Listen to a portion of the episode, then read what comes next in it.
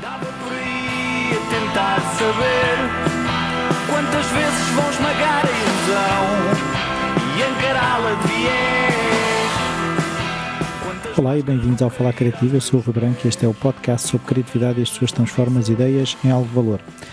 Este é um episódio diferente. É um episódio de uma conversa que foi gravada no Colégio Marista de Carcavelos sobre ética no desporto. Em 2018 eu já tinha sido moderador dessa conversa. Uh, voltámos a fazer esta, esta palestra, mas mais num tom de conversa lá no colégio e hum, foi uma conversa que este ano teve um enfoque maior, maior, não é maior, um enfoque maior sobre os valores que queremos ter no desporto, que às vezes esquecemos uh, quais é que são esses valores, uh, facilmente outras coisas vão pondo à frente e esquecemos e é bom relembrar, é bom que estas conversas aconteçam. Os convidados deste ano foram a Inês Vigário, que é psicóloga do desporto, a Diolinda Souza, que é presidente do Clube de Futebol de Sassueiros, o André Carvalho, que é do Gabinete de Coordenação do Plano Nacional de Ética no Desporto, mais conhecido como PNED, e o José Teira, foi jogador de futebol, ex-internacional lá, jogou em clubes como o Belenenses, Estrela da Amadora, Sevilha, Salamanca, e, e são tudo pessoas que eu já tinha conhecido fora daqui, umas mais próximas do que outras, mas são tudo pessoas que eu gosto e achei que seria uma conversa interessante e aproveitei uh, a oportunidade que me foi dada para gravar a conversa e para partilhar com mais pessoas que por alguma razão não puderam estar presentes. Queria agradecer toda a disponibilidade que o Colégio Marista de Carcavelos sempre teve para esta iniciativa e espero que se repita por mais anos e qualquer coisa, qualquer dúvida, também podem enviar um e-mail para rui.falacreativo.com e hoje não vou falar mais, fica aqui então a conversa que houve no dia 5 de abril de 2019. Adeus. Eu, gostava de começar, uh, talvez pelo André, uh, pela questão de, perceber como é que os valores são transmitidos. Nós, o tema da palestra é uh, quais são os valores que queremos para o desporto e eu gostava de começar já por perceber como é que esses valores são transmitidos e que valores são esses. Muito bem. Uh, boa tarde a todos. Antes de responder à, à questão, uh, queria agradecer o, o, convite em nome do Instituto Português do Desporto e da Juventude, eh, concretamente o Plano Nacional de Ética no Desporto. Uh, louvar também esta, esta vossa iniciativa, que já vem no seguimento de uma ou outra sobre, sobre o tema da ética no desporto. É importante que se vá, que se vá discutindo e refletindo acerca, acerca dele. Uh, relativamente à questão, uh, eu, eu, pensei, efetivamente, eu olhei para, para a questão que nos trazia aqui hoje, quais os valores que queremos ter no desporto, assim, não é? Uh, eu acho que essa questão tem um pouco a ver com, com o desejo, remete, remete um pouco para aquilo que nós desejamos que sejam os valores Uh, que o desporto terá. E eu acho que essa resposta, uh, dada por algumas pessoas com mais ou menos bom senso, uh, vai rondar muito nos valores positivos, da honestidade, do respeito, etc. Não é? Esses são os valores que nós queremos ter. eu, se calhar, complicava aqui um, um pouco a, a coisa e, e diria e perguntava quais são os valores que teremos. E, e porquê é que eu faço ou coloco as coisas desta forma? Porque uh, para, chamar, para nos chamar aqui um pouco à responsabilidade, os valores que nós teremos, ao fim e ao cabo, serão aqueles que nós uh, transmitirmos às nossas crianças e aos nossos jovens e, e de certa forma, aqueles que, que, permitirmos que eles vivenciem, que eles experienciem uh, no contexto desportivo. E, e, é aí que, pronto, que de certa forma vou, vou um pouco ao, ao encontro de, daquilo que, que é a, a questão em concreto. Uh, o desporto e, e, o Plano Nacional de Ética no Desporto tem, digamos, um, um duplo eh, objetivo ou, ou, trabalha sobre duas dimensões. Uma mais virada, uh, que normalmente é mais visível uh, para a promoção de um desporto, uh, assim, a grosso modo, um desporto baseado no fair play, justo, limpo, digamos assim. E depois tem outra dimensão, que eu acho que é essa que se relaciona mais, que não está naturalmente separada da primeira, mas que que se enquadra muito naquilo que nós aqui estamos a tratar hoje, que basicamente o, o Plano Nacional de Ética no Desporto acredita e defende que uh, através da prática desportiva é possível trabalhar e as, as crianças e jovens interiorizam valores e princípios que são fundamentais para a construção do seu caráter e que não só no desporto, mas são transversais e que podem ser úteis, são transferíveis para as outras esferas da sua vida.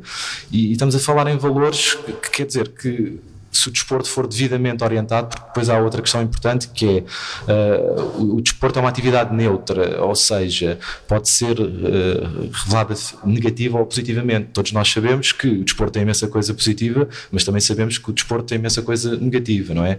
Temos de um lado esta questão toda dos valores, do respeito, da honestidade, do compromisso, uh, mas por outro também temos as problemáticas da violência, do doping, da corrupção. Portanto, há dois caminhos a seguir no desporto e a importância aqui é de nós guiarmos e orientarmos uh, as nossas crianças e jovens para o, para o lado certo. Uh, não sei se respondi propriamente à questão, mas Sim. a ideia, como é que, como é que se transmite? transmite de uma forma, quer dizer, eu não lhe vou dizer, e isso é um, é um problema que, que, muitas vezes acontece, que é, uh, eu ao praticar desporto automaticamente sou uma pessoa cheia de valores, não é assim, as coisas não acontecem dessa forma. Uh, a incorporação de valores, a interiorização destes valores tem de ser devidamente orientada, orientada por pais, pelo exemplo que os pais, por exemplo, dão, pela pressão que incutem, pelas expectativas, pelo acompanhamento que dão aos seus filhos no momento da prática desportiva, pelos treinadores, eh, portanto, eu acho que aqui os adultos têm um papel fundamental uh, naquilo que são os valores uh, que se vivem, que são transmitidos e, e que são passados. Treinadores, professores, claro que depois há a questão da comunicação social.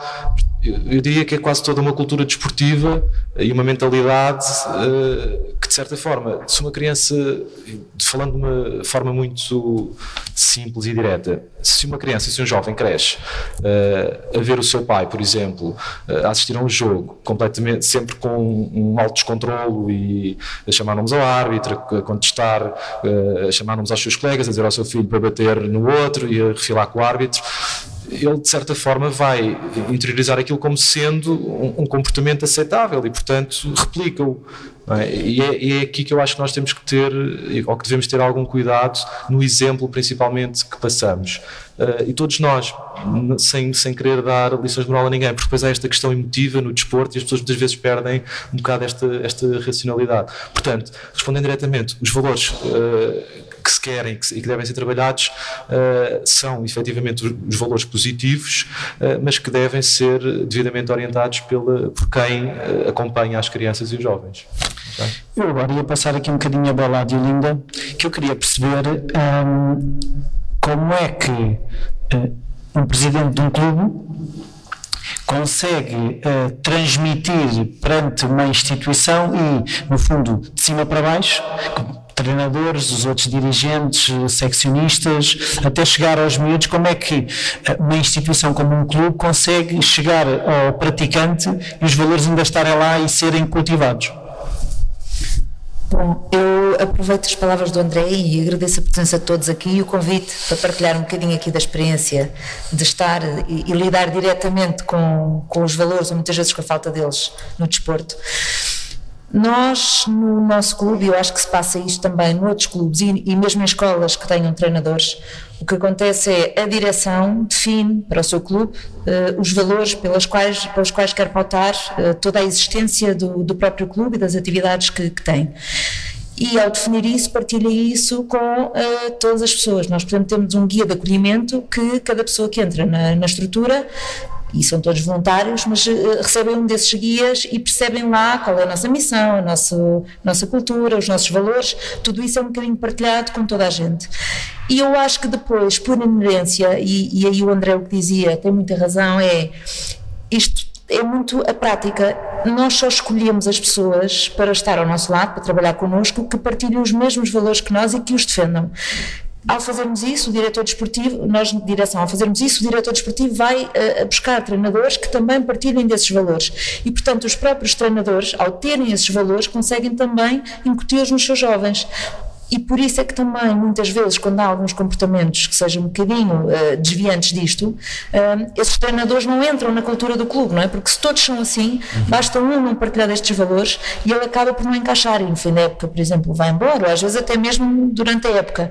Uh, e mesmo os atletas que mostrem valores diferentes destes que o clube quer partilhar, muitas vezes são convidados a sair. Porque nós não podemos ter lá um atleta que esteja a praticar valores uh, perante toda a gente, perante o seu balneário e perante a bancada, porque acaba por ver os jogos, e concordar com isso, porque isso é ir contra tudo aquilo que nós defendemos, não é? E portanto, às vezes temos que sacrificar uh, o resultado desportivo ao mandar embora um atleta que até desportivamente podia fazer a diferença, mas que não defende os valores no, do clube e, portanto, a longo prazo ia ser mau. Uh, eu acho que só assim é, tem que vir de cima para baixo, portanto, isto tem que vir do ADN da própria estrutura e depois tem que ser aplicável, porque se eu, enquanto atleta, vejo um colega meu a praticar valores que não são os que, os, o, que o clube defende, mas depois não acontece nada, então nós não estamos a dar o exemplo, não é? E portanto eu aí concordo, nós temos que uh, fazer pelo exemplo. Sim, sim, mas eu estava a pensar também numa questão de, de, um presidente de um clube tem sempre a pressão de uh, resultados. Ou seja, uh, eu quero que o meu clube ganhe e eu, eu, como adepto, eu exijo os resultados. Nos clubes grandes é mais assim, não é? No, no, nos clubes mais pequenos não, não, funciona tanto dessa maneira, sendo que ninguém gosta de perder, ninguém, nem, nem a feijões, não é? Eu acho que aqui depois é a forma como se perde. Porque quando se perde a superar e quando se perde a ser melhor do que se foi no último jogo, uh, às tantas, nem mesmo os pais podem, ou os adeptos, podem dizer que não houve esforço. Porque veem, porque veem que eles deixaram tudo em campo e veem que o treinador fez as mudanças que tinha que fazer, porque também eh, nós temos os atletas que temos, não é? E, portanto, o treinador também tem a equipa que lá tem para gerir. Não há milagres, também se percebe isso. Portanto, desde que todos façam o seu papel e todos cumpram o seu papel e, e, se supera e se veja que há uma evolução na própria equipa, eu acho que a longo prazo os resultados acabam por aparecer. E quando se começa a perceber que ainda que se perca, perde-se com valores, isto acaba por ser percebido. E nas bancadas, eu sento muitas vezes nas bancadas para assistir aos jogos, porque ouve-se muito e aprende-se muito com o que os pais dizem. E é engraçado ver que, mesmo em jogos de pequeninos, de benjamins e de infantis, em que eles até são pequenos, e, e, nós perdemos porque os outros são maliciosos e os valores não são bem aqueles que nós defendemos, às tantas, vemos os pais a defender os nossos com unhas e dentes, porque ainda podem estar a perder 5-0, mas às tantas eles preferem perder e que eles mantenham os valores de, de, integridade, porque eles vão levar isto para a vida toda, não é? Portanto, nós temos é, nas reuniões de pais, também que fazemos com alguma regularidade, ir passando isto, porque se, também se não formos, é muito fácil, quando se ganha não há problema nenhum, mas quando se perde é muito fácil que os pais passem para o lado de lá e comecem a exigir os resultados. Se nós formos sempre falando, e nós temos o cuidado de fazer às vezes duas e três reuniões por ano, para ir passando quais são os nossos valores e que vai ser isso que nos vai mover ao longo do ano, e portanto que os pais têm que, ou estão lá porque estão de acordo com estes valores, ou então mais vale não estarem. E quando nós os confrontamos com isso, pais e adeptos, quando os confrontamos que aqueles foram os valores que nós definimos e que eles aceitaram, e que se eles agora estão a exigir outra coisa porque não estão a concordar com esses valores, as pessoas não passam atrás, não é? Porque, porque põem a mão na consciência e pensam, pois, eu estou a agir mal, não é? Uh, eu agora queria perguntar ali ao Zé. Um, isto é tudo, estamos aqui a falar nos valores, nos valores do desporto, mas tu tens duas perspectivas, que é o desporto de alta competição, como praticante, e de agora tens um lado de formador, em que o desporto uh, de formação também tem valores, e de forma é que os valores do desporto de formação depois vão chocar com os valores que é suposto haver no desporto de alta competição. Uh, boa tarde a todos. Primeiro agradecer o convite de estar aqui. Um, relativamente àquilo que me trouxe aqui também, foi uh, um pouco perceber uh, alguns contextos. E quando recebi o cartaz uh, e percebi o que é que vinha falar, há aqui coisas que a gente pode falar de coisas de experiências próprias e há outras que a gente vê no dia a dia. O desporto tem ética. O que não tem ética é alta competição ou quando há competição.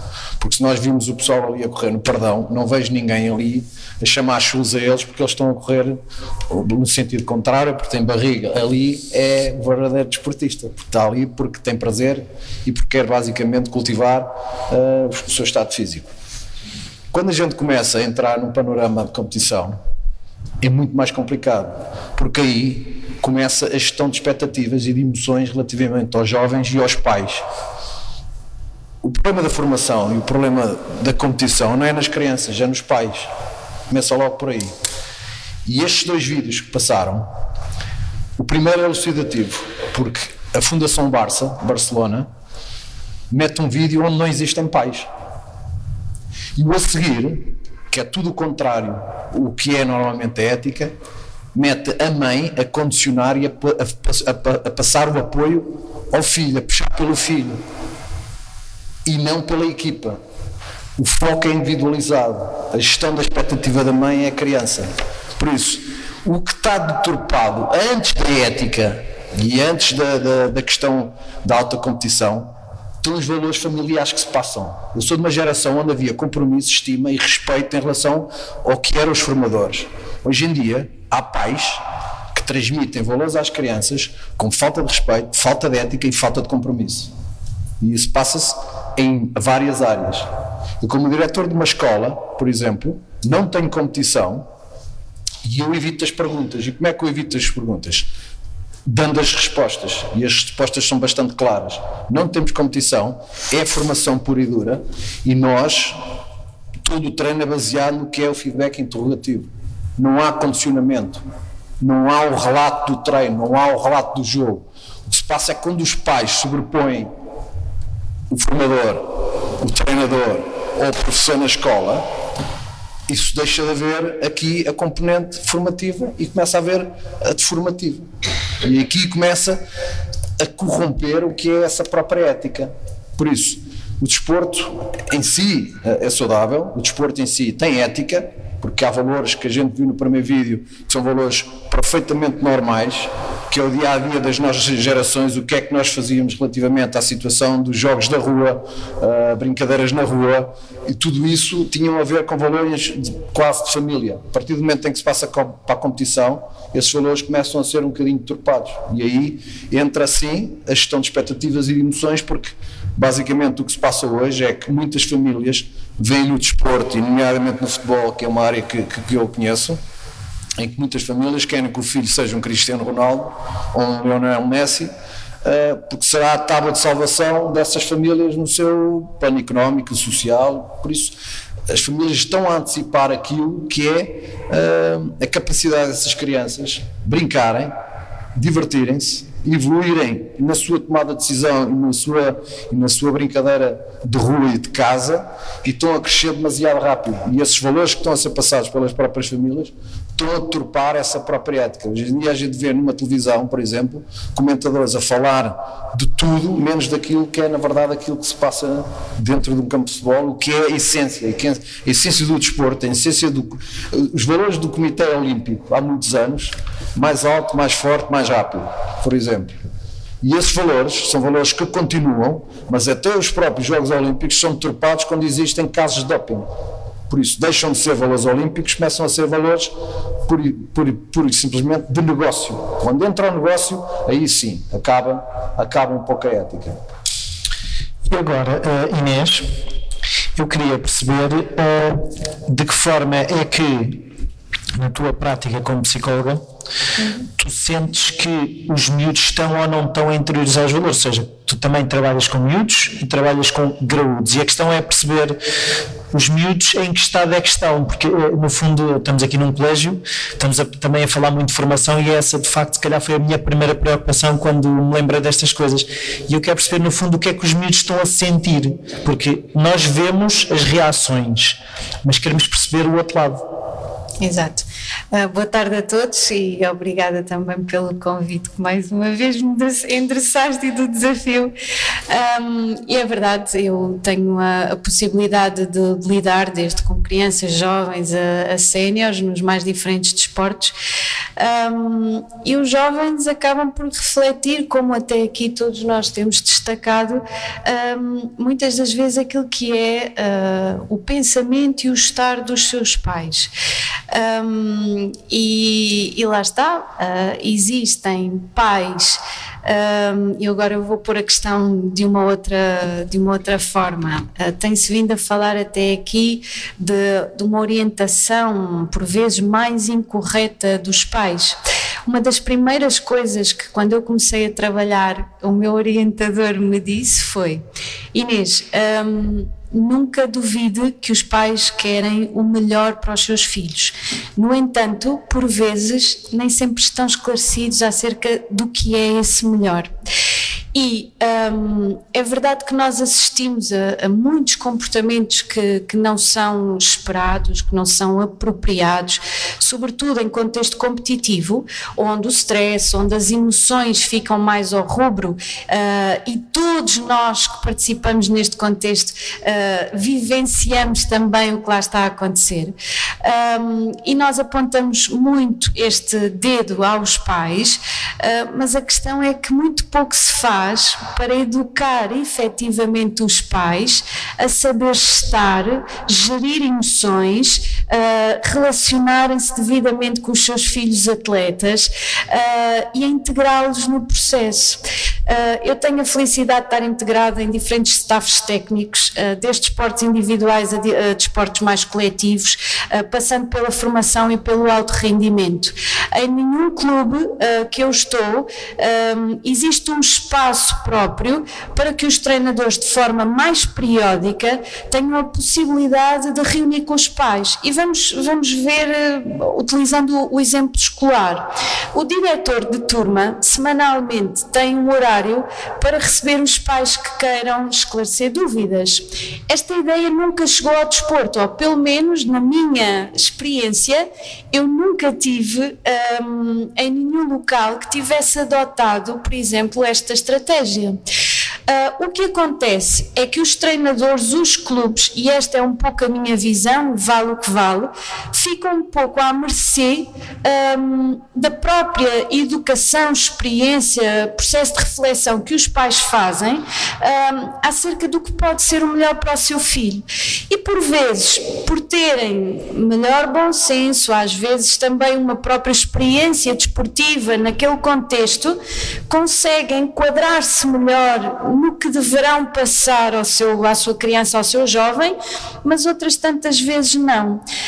Um, nós deixamos o barco andar, nós não paramos para, desde o início da época desportiva, uh, reunir periodicamente com os pais, e falo de treinadores, mas também falo do staff técnico mais alargado, como nos psicólogos, uh, que infelizmente não abundam nos clubes, esperemos agora com a pressão das federações para a integração de equipa, constituição de equipas multidisciplinares que tenhamos mais essa oportunidade, mas uh, os clubes vivem de uma pequena reunião ao início da época para esclarecer os pais do que é que se vai passar, quais é que são os objetivos, uh, o que é que o treinador pretende desenvolver e depois no decurso do ano desportivo os treinadores por vezes fogem um bocadinho dos pais, porque os pais tornam-se incómodos, vamos por assim, eles querem dar o treino e o pai e a mãe está lá porque é falar disto e daquilo que o treinador e o treinador tem que dar treino. Portanto, começam a fugir uns dos outros uh, e por vezes os pais também pressionam mais porque querem um pouco da atenção do treinador,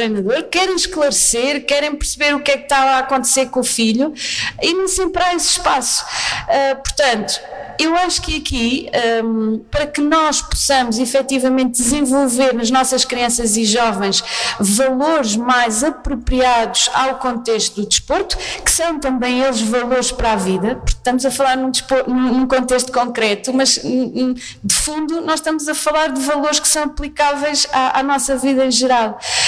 Um, nós teríamos que ter um maior esforço uh, para desenvolver um trabalho de equipa e de educação uh, acerca daquilo que se pretende dos pais. E depois é um bocadinho como eu digo: uh, os treinadores, os psicólogos não são Menino Jesus nem Nossa Senhora de Fátima. Nós não fazemos milagres, nós estimulamos, de acordo com a nossa base de conhecimento científico, um, o que é que será apropriado ao bom desenvolvimento geral e específico, neste caso esportivo, da criança e do jovem.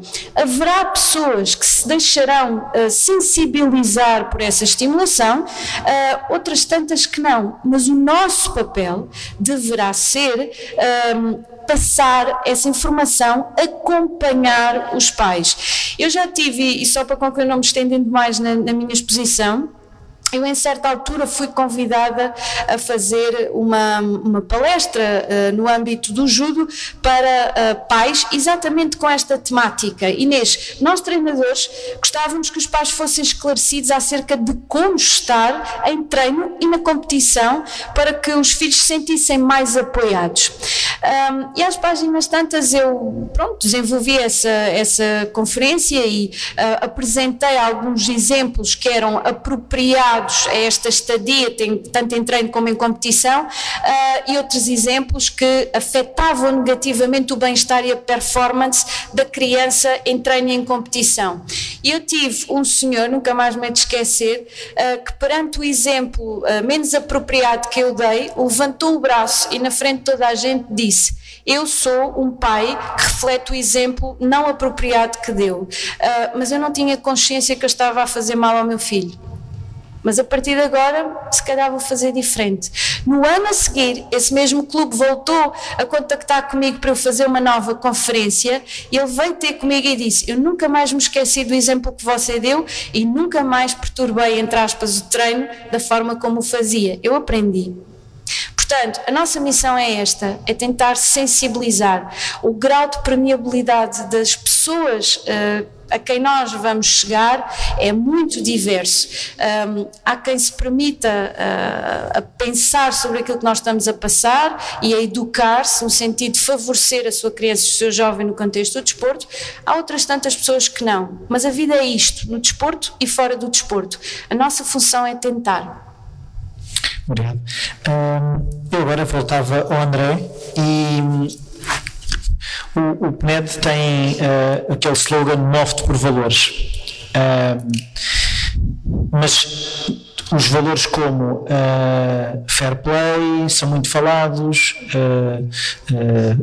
o, de espírito de equipa, mas há valores que o desporto também deveria trazer e que eu às vezes sinto que uh, não sei quem é que não quer, são as crianças, são os pais, como dedicação, compromisso, como o Zé estava a falar. Uh, o que, é que, o que é que no fundo uh, deve ser comunicado? Ou seja, só aqueles, aqueles valores que estamos a falar de, uh, de bem-estar, não é no bem-estar, é o estar bem perante o outro, ou também esse, essa dedicação, esse esforço, a perseverança, a resistência? Uh, bem, o, o PNED uh, tenta e procura transmitir uh, o trabalho e a promoção de, dos valores, valores mais coletivos, mais individuais também. por exemplo, temos a nossa t-shirt, é, é, realmente um, um valor virado para o outro.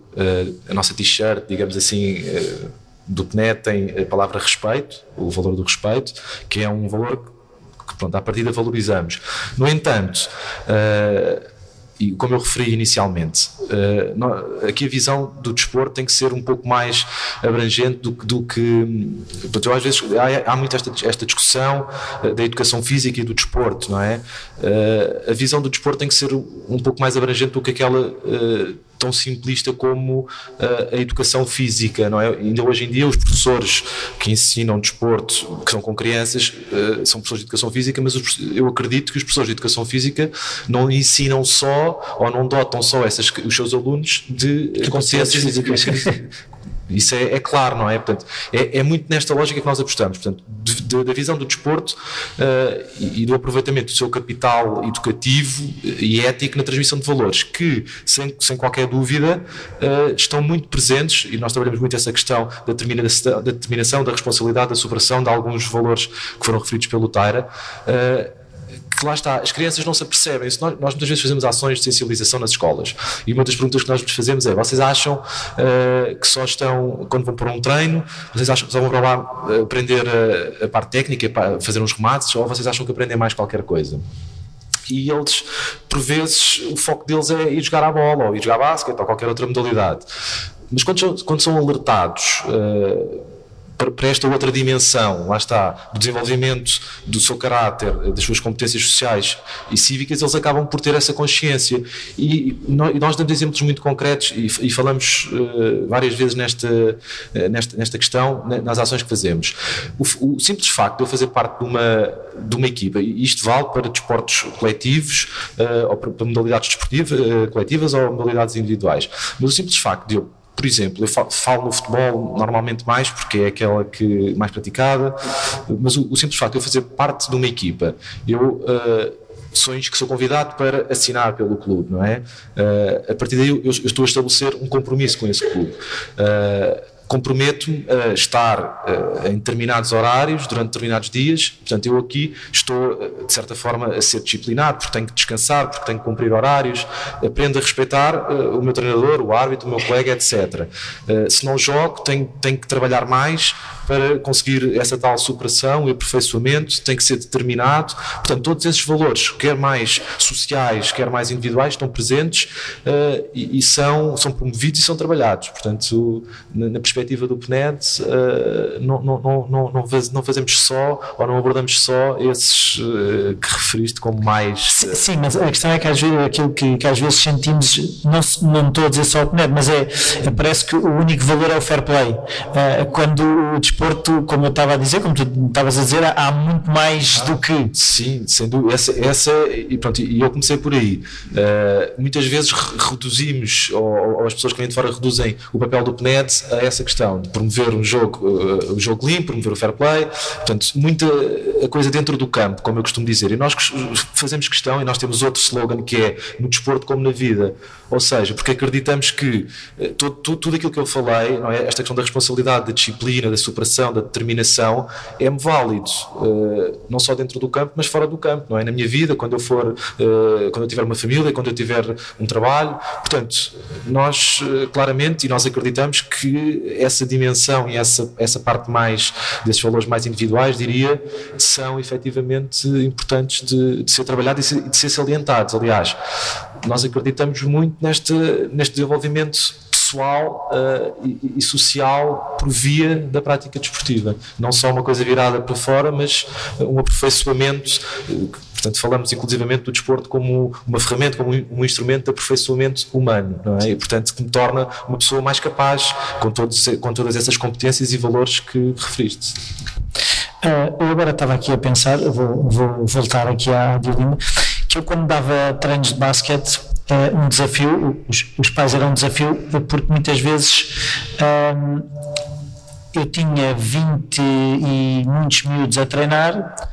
Ao sábado de manhã, quando havia jogos, havia muitos pais que não se queriam levantar. Uh, mas depois os miúdos que vinham, uh, noutras situações que dava jeito, eu não os convocava e eu tinha que ouvir os pais. E eu gostava de saber, do lado de quem está a dirigir como é que é esta gestão de, por um lado, ouvir os treinadores, por outro lado, ter que ouvir os pais e de que, de que forma é que tu também sentes que uh, os pais às vezes também é quando lhes dá jeito e, e, no fundo passam a mensagem que o compromisso perante o clube não é assim tão importante. Porque depois eu ouço pais a dizerem: o importante é que ele se divirta.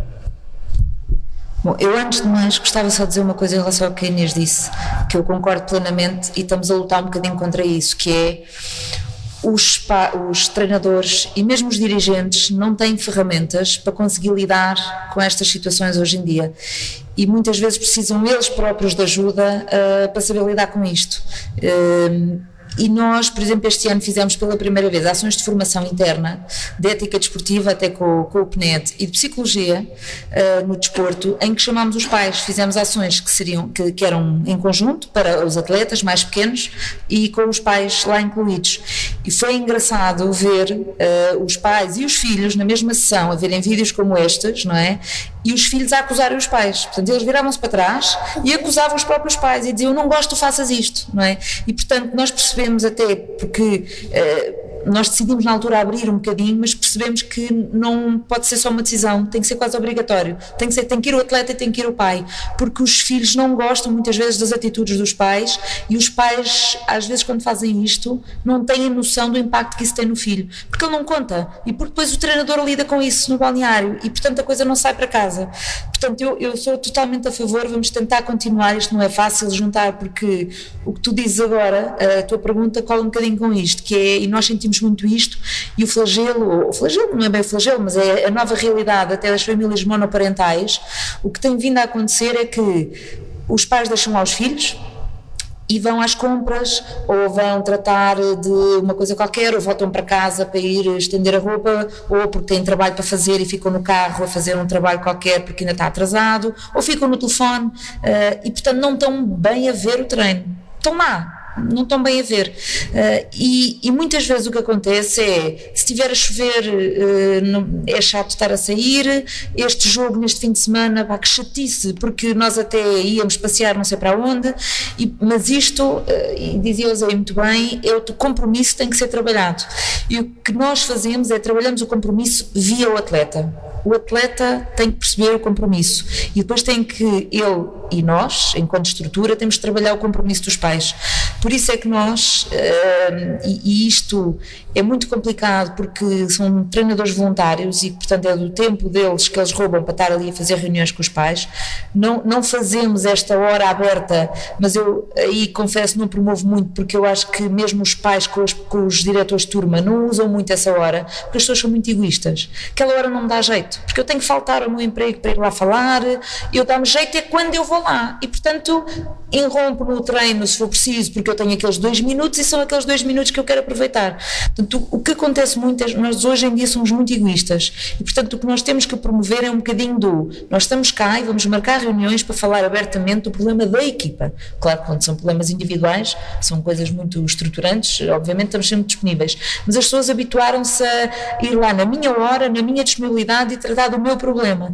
E os atletas, nós andamos a, a, incutir valores de espírito de equipa, cooperação, superação, ajudarem-se uns aos outros e depois, se nós próprios de repente tratamos tudo à parte, então parece que não estamos a, a, a fazer aquilo que estamos sim, a pregar, sim, sim, não é? E o que nós sentimos muito neste, neste sentido é nós temos de trabalhar o compromisso via atleta e se o atleta não consegue fazer isso por causa dos pais, nós temos que ir falar com os pais e os pais vão ter que assumir o compromisso, que eles são crianças, muitos deles, não é? Quer dizer, não vão sozinhos para o pavilhão. Sim. E quando os pais muitas vezes vão criticar o jogo, porque aí sim eles vão, porque é competição, mais do que os miúdos eles querem ver, o que o treinador muitas vezes faz, e nós fazemos muito isso, é ele fez o que fez no treino. Eu não posso exigir mais dele. Portanto, se a senhora vê, o senhor vê os treinos, percebe que ele teve bem. Ele, ele não porque, porque depois ele não falhou o gol lá na boca da baliza. Certo? Mas lá está. Ele fez o que fez nos treinos. Ele fez o que é suposto fazer, não é? Portanto, está ao nível dele, exatamente. E o treinador tem que, tem que ir desenvolvendo o atleta. E o, o, treinador está lá quando ele não faz aquilo que sabe fazer, ele é o primeiro a, a dizer-lhe isso, não é? Agora, quando o treinador, quando o atleta faz o que sabe fazer, não é? E o pai vai lá reclamar porque vê o jogo ou porque levou um amigo para ver o jogo ou, ou, e não ganhou, não pode dizer no emprego no dia a seguir que o filho ganhou. Um, o, o, que nós fazemos muito é incentivar as pessoas a verem a evolução mais do que o resultado final. Mas não é fácil porque, primeiro, os pais querem ir no tempo deles e não no tempo uh, em que está lá o treinador, nos dias em que o treinador até já lá está, não é? E porque depois está muito focado no, no resultado. Eu não estou aqui a dizer que eu sou a mãe de atleta, não é? É? Portanto, os pais fazem falta e ainda Sim. bem que existem, porque senão não tínhamos atletas. Claro. Uh, mas eu acho que nós, e por isso eu, eu reconheço isso no que a Inês disse, é nós, entidades, nós treinadores, também não sabemos bem trabalhar com os pais. Precisamos de, de, aprender e, portanto, estas sessões também são muito úteis e os clubes começarem a apostar mais nisto também é muito útil. Implica é, recursos. Nós não temos capacidade financeira para levar lá um psicólogo, por exemplo, três em três meses, não é? Mas gostávamos muito, porque ajuda, um, ajuda uh, as, as instituições e aos treinadores a aprenderem a lidar com isto. Eu queria fazer uma, uma pergunta ao Zé, que é, tem um bocadinho a ver com um bocadinho com o, teu, o caso do teu filho, que, que hum, além de excelente aluno, uh, também conseguiu ser jogador. E, e, muitas vezes aquilo que eu vejo é pais que exigem o compromisso com o estudo e depois esquecem o compromisso com o desporto, ou exigem o compromisso com o desporto, não é tão comum, mas não exige o compromisso perante o estudo. Ou seja, de que forma é que tu às vezes também sentes e a tua experiência como pai em gerir compromisso é compromisso? eu tenho aqui na minha cábula. Trouxeste uma cábula? Trouxe uma cábula. tem duas, tem duas paginazinhas.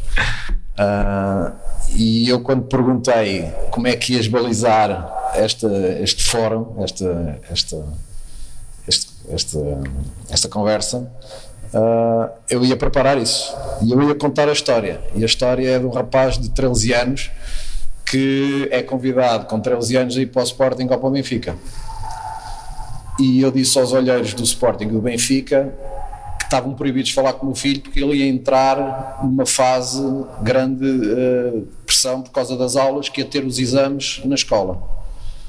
Um, isso passou, contei a história, contei a história ao meu filho e o meu filho pergunta-me um, quais são os prós e os contras de ir para o Benfica ou para o Sporting. E eu contei-lhe quais eram os prós e os contras. E eu disse: quem é que me fez o convite primeiro? foi o Sporting. Então vão para o Sporting. A partir daí, ele com 13 anos uh, deu um salto muito grande na sua vida, porque estava na escola e tinha a situação do Sporting. O Sporting fica do outro lado, se bem sabem, onde é a Academia de Alcochete, onde se passou uh, toda aquela história. E o meu filho ia durante seis anos, desde, desde Alvalade, de autocarro até Alcochete e vinha 5, 6 treinos diários com jogo ao domingo. Ele ia ia estudar no autocarro para lá e para cá. Aos 13 anos começou a ser acompanhado por uma psicóloga desportiva. Uh, seleções nacionais. A vida dele, os dois focos da vida dele foi futebol e estudo. E eu disse-lhe uma coisa muito simples: é inegociável. Se o teu sonho é ser jogador de futebol, uh, a única coisa que eu te posso ajudar é gerir a tua vida depois do futebol. E nisso eu vou-te ajudar em tudo, mas é inegociável tu deixar os estudos. Ele fez, o, o fez a escola. Fez a escola, acabou o 12 ano. No 12 ano, uh, ele estava primeiro ano de júnior no Sporting. Entrou na faculdade no segundo ano de júnior.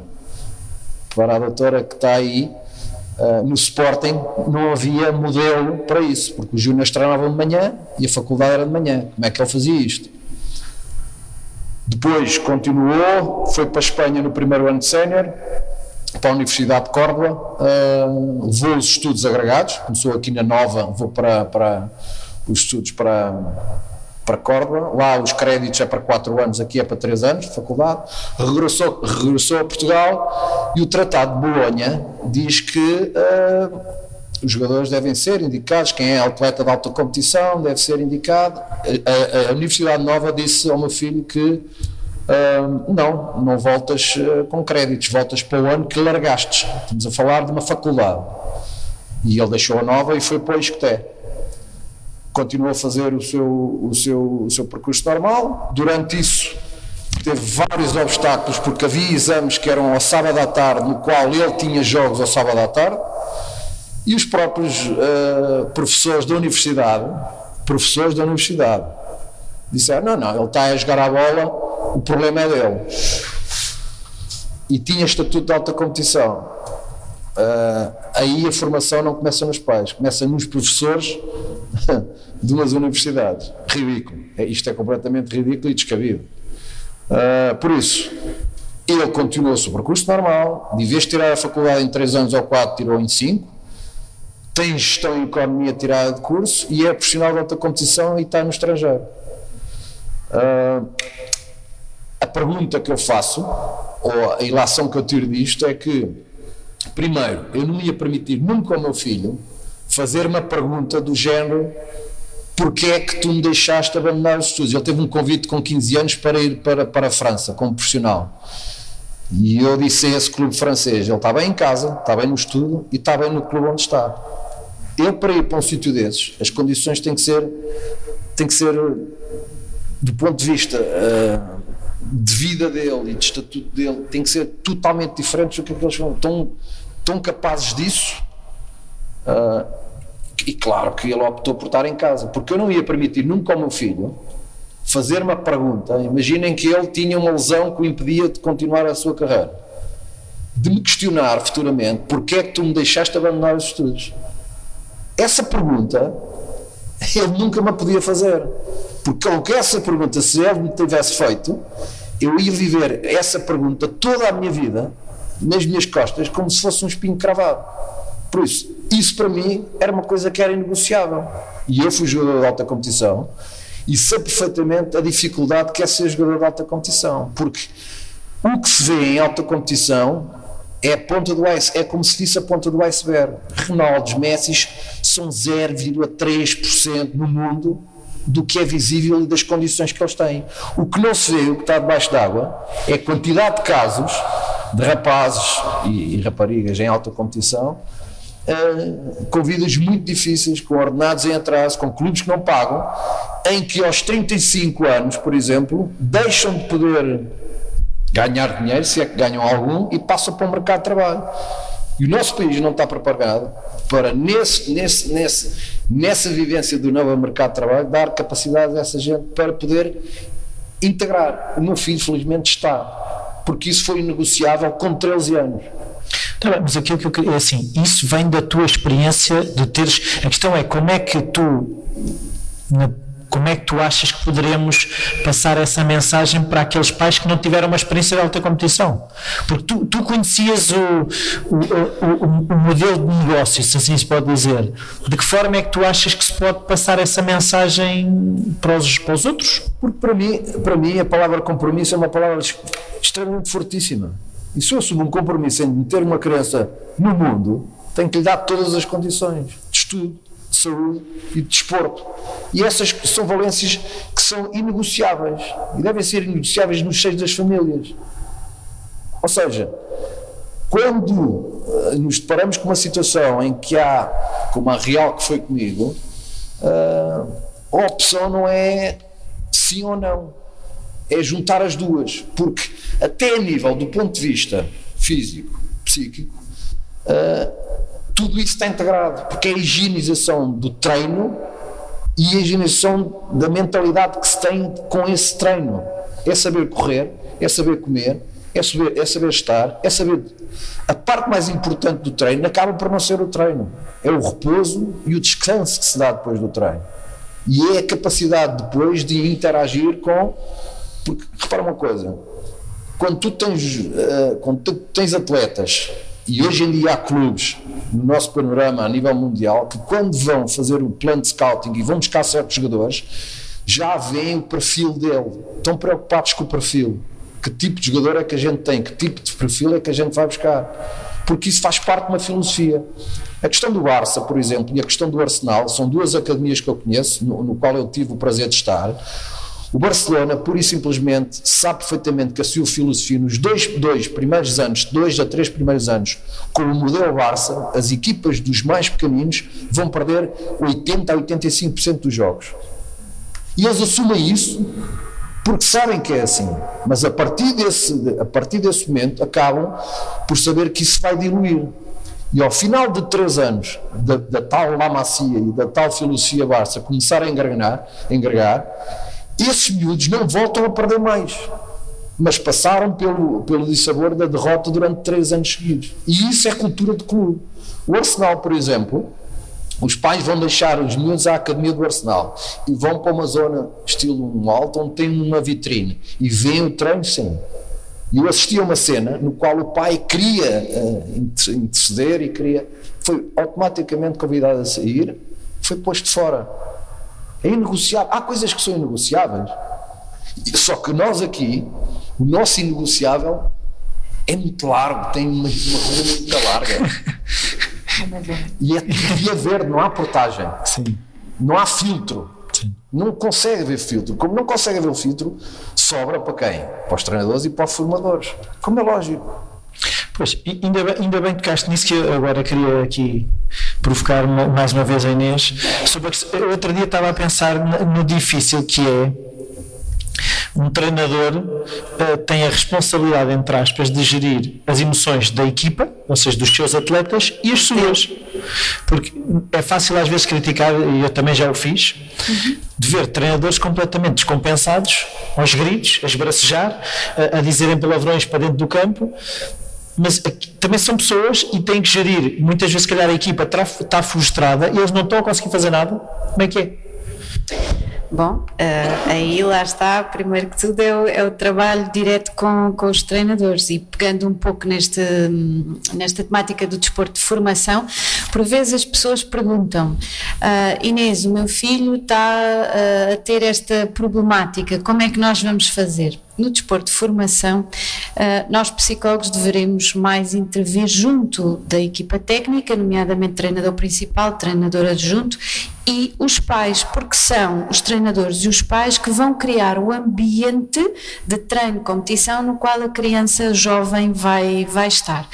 E felizmente os treinadores têm cada vez mais vindo a apostar na colaboração com os psicólogos do desporto, uh, muitas das vezes uh, eles próprios a pagarem esse trabalho, porque os clubes, infelizmente, ainda não têm, como há pouco vos dizia, tanta capacidade para integrar, vai começando a estar melhor esta, esta questão, um, mas muitos reconhecendo esta questão da necessidade de gerir as suas emoções, as da equipa, de rentabilizar a performance da equipa, a gestão comportamental dos jogadores e quanto mais pequenos são, mais os treinadores trazem, Inês, como é que eu lido com esta situação, com este miúdo e estão a começar a ficar mais despertos para, para essas questões. O trabalho é muito, muito engraçado porque sim, antes de haver um treinador, existe uma pessoa. Uma pessoa que também reage a situações de stress, que também tem expectativas, que também quer ser bem sucedido nas coisas que faz.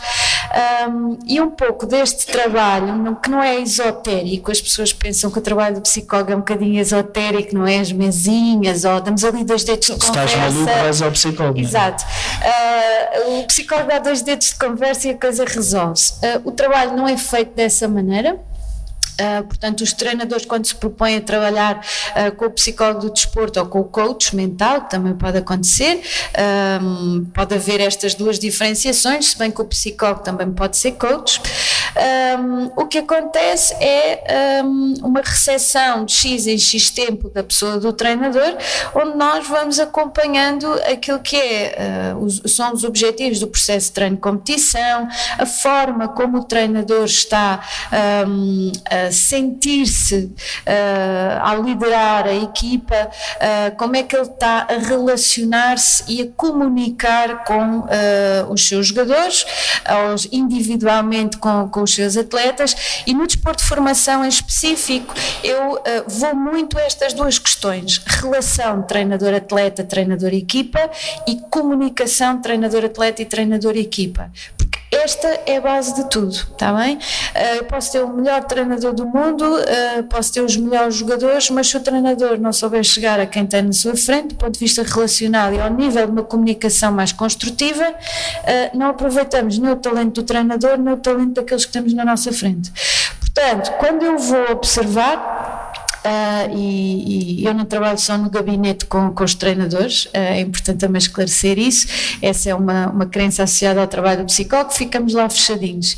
Também, também ficamos fechadinhos no gabinete, mas outras tantas horas, mais horas até, nós chegamos ao contexto da prática e estamos uh, lado a lado com os treinadores, em treino e na competição.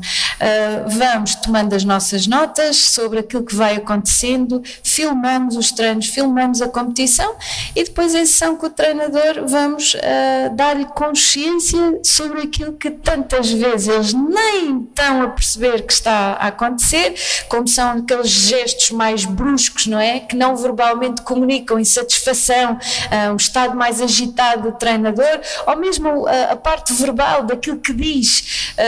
E muitas das vezes eles ficam surpreendidos com aquilo que vem quando vem o jogo. Ei, eu fiz isso, Inês. Sim, fizeste.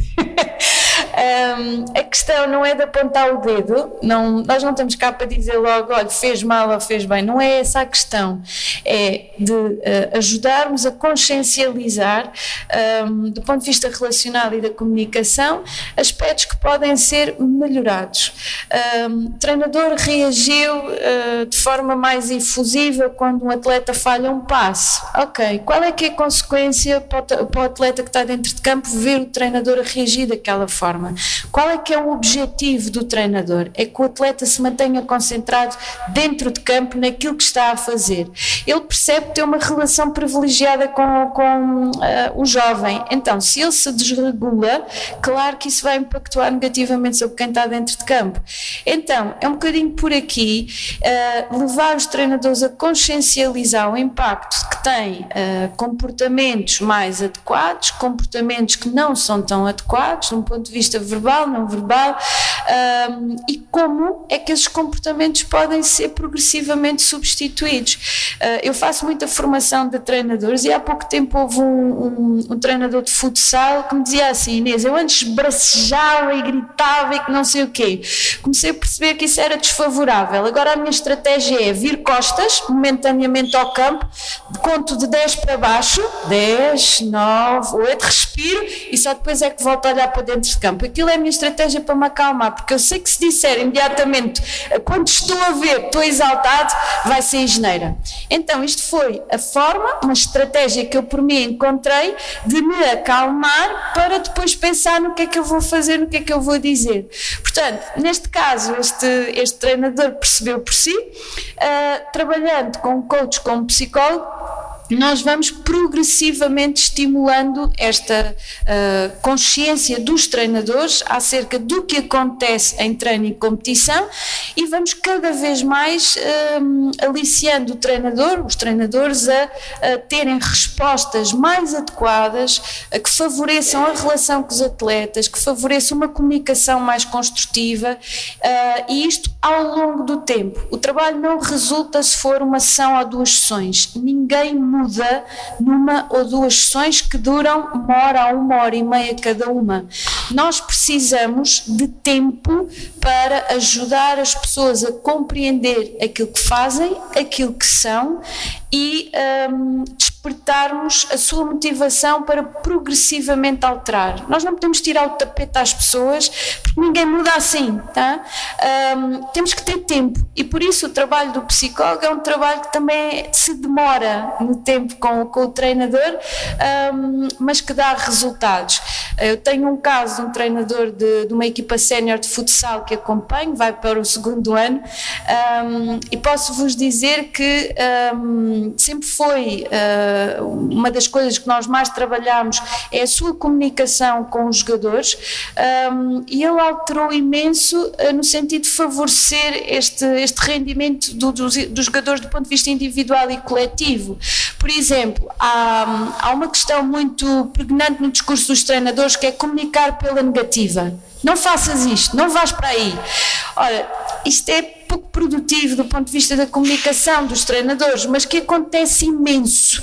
Quando nós estamos a observar, uh, boa parte da comunicação do treinador é, é, é, posta pela negativa. Ora, eu dou sempre este exemplo, não me levem a mal, mas uh, se tiverem que perder peso e se forem ao nutricionista, o nutricionista não vai dizer: olha, então, desculpem a expressão isso, mas fecha a boca que perde peso. Ele não diz isto, ele vai explicar é como é que tem que comer, a que horas, em quantidade, que tipo de alimentação tem que praticar, que, que tipo de alimentos é que vai escolher quando for ao supermercado. Então, treinador é, é um bocadinho a mesma coisa. Não pode estar a dizer aquilo que o atleta não deve. Mais do que fazer isto, é explicar-lhe uh, de forma clara, objetiva, o que ele tem que fazer. Um, portanto, este foi um dos aspectos que, por exemplo, este treinador mais melhorou e isto foi extensível à, à sua vida. Numa situação pessoal, uh, ele tem uma, uma filha pequena uh, e a esposa estava a interagir com a pequena uh, e disse: Não faças isto. E ele, eu estava junto a eles naquele momento, ele olhou para mim: Estás a ver? Até ela mete a, a, comunicação pela negativa. Isto não, tu tens que lhe dizer o que é que queres que ela faça. Portanto, isto para vocês perceberem que isto são competências que se podem melhorar para o papel de treinador, mas que depois também são extensivas ao resto da, da vida e que facilitam a interação com os outros uh, noutros contextos. Contexto mais profissional, se o treinador não uh, tiver no desporto a sua profissão, um, e estas questões são perfeitamente trabalhadas, desde que exista motivação para o fazer. Nós sem motivação não conseguimos fazer nada. Uh, André, eu vejo e acompanho as ações do PNED, vejo que muito já se faz, eu gostava de perceber é, é, quais é que são ainda os grandes desafios do PNED, porque vocês faltam-se de comunicar, é, mas ainda sentes que há muito trabalho a fazer, já, já avançámos muito. Em que estado é que nós estamos em termos de valores e destas questões que estamos aqui a falar? Bom, eu acho que pronto, existe sem dúvida muito trabalho a fazer.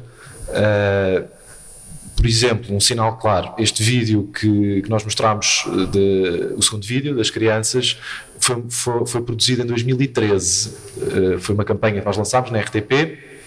Portanto, nós estamos em 2019 e ele continua, não é? Está perfeitamente atual. Portanto, uma, uma prova de que efetivamente continua a ser necessário.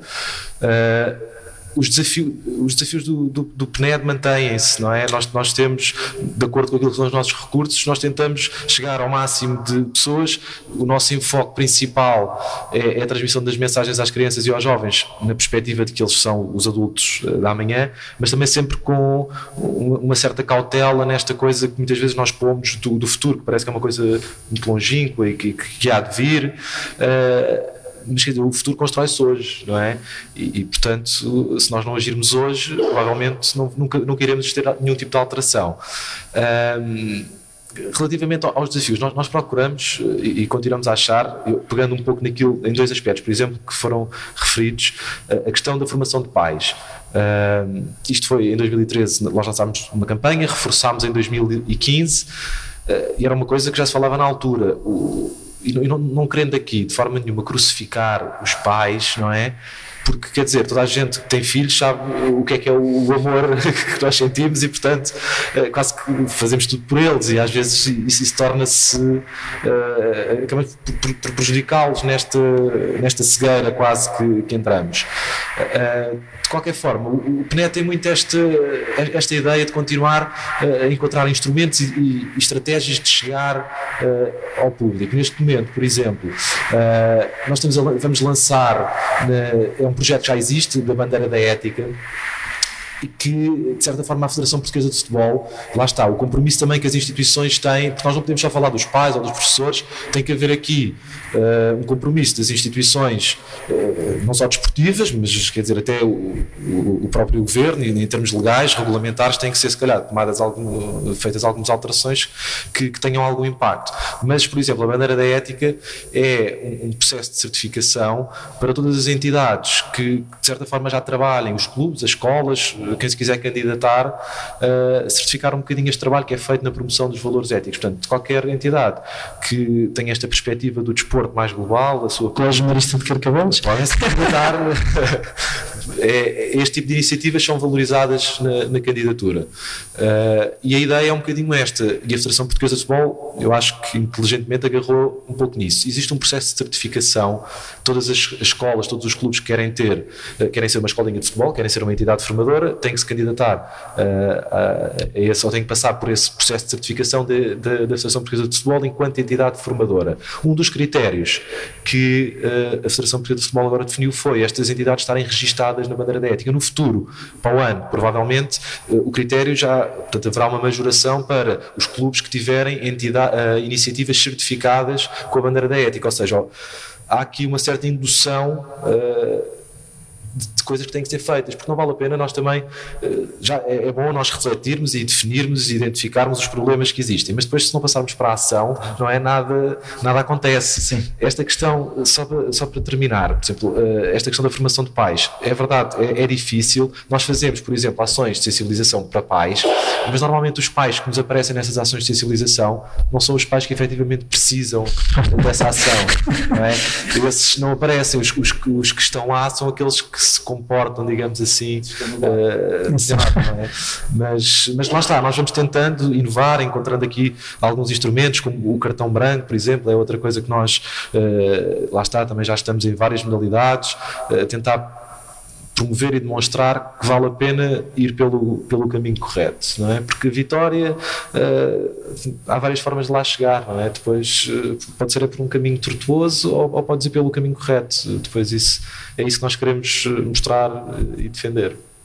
Ok, uh, Diolinda, uh, eu queria perceber quais é que são os desafios de um clube mais pequeno uh, nesta questão de gerir às vezes migalhas, ter que ter atletas, ter que, ter que dar a tal formação aos pais, é um bocadinho perceber que nós ouvimos falar nos clubes grandes e, às vezes não temos a noção do que é que é um clube mais pequeno, onde uh, as exigências são as mesmas, mas os recursos são muito menos.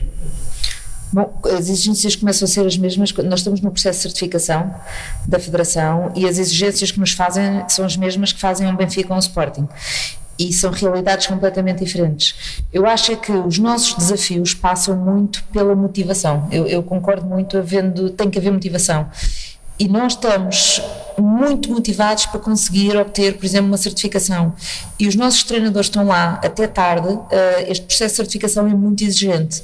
Eu acho que aqui a grande mais-valia é olhar para os benefícios que aquilo nos traz. Nós não fazemos isto porque queremos uh, ter as estrelas que aquilo depois pode dar acesso, até porque o endgame de, do processo de certificação é poder fazer contratos de formação, que os clubes pequenos não fazem. Uh, portanto, o, o nosso endgame é muito de orgulho de eu quero ser uma entidade formadora porque isso faz com que eu tenha melhores processos, que eu forme melhores atletas, que as pessoas que saiam daqui, as pessoas que saem daqui são atletas não só formados do ponto de vista desportivo, mas também do ponto de vista de, eh, de cabeça, de estrutura, são melhores pessoas. E portanto estes processos eh, e aquilo que nos tem motivado até nestes últimos anos, eh, até antes de existir este processo de certificação, é nós queremos ser um bom clube, por dentro mesmo. E às vezes não se mostra para fora, porque não temos uma capacidade de amplificação na, na, nas mídias como têm os outros. Já não chegaram à primeira divisão. É? Exatamente, e portanto é mais difícil chegar lá. Mas cá dentro os nossos atletas valorizam, e, e uma das coisas que nós sentimos cada vez mais é quando há, temos atletas que saem e vão para outros clubes Muitos deles, por exemplo, estão um ano fora e depois voltam, porque eles não se reconhecem nos valores e nos desafios e na forma como são tratados nos outros clubes. E às vezes vão a ganhar, não é muito, como, como nos grandes, não é? mas, mas às vezes vão a ganhar alguma coisa.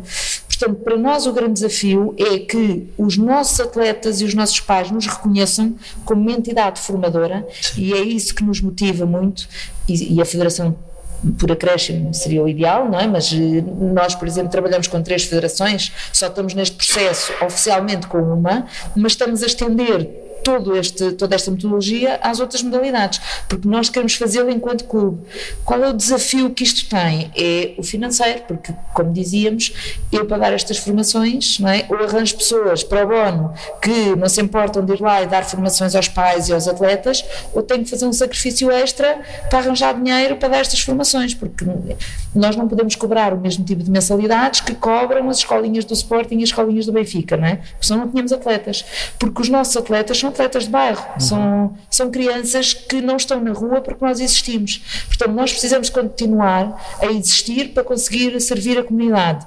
Por outro lado, estamos nós próprios e a sociedade a colocar-nos um patamar de exigência que faz com que nós precisemos deste tipo de, de, ajudas.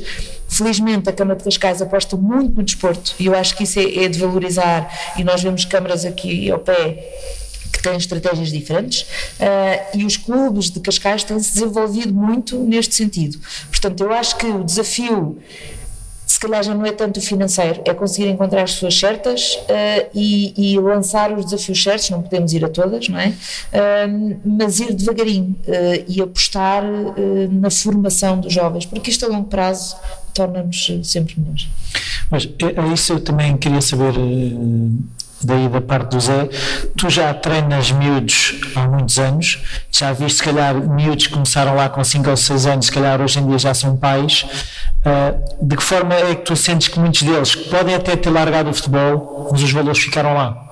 Qual é que é a porcentagem? Tu há bocado referiste que os Messi são 0,0 não sei o quê. A questão é, aqueles que não chegam a Messi, se os valores que o desporto pode trazer, se ficam lá?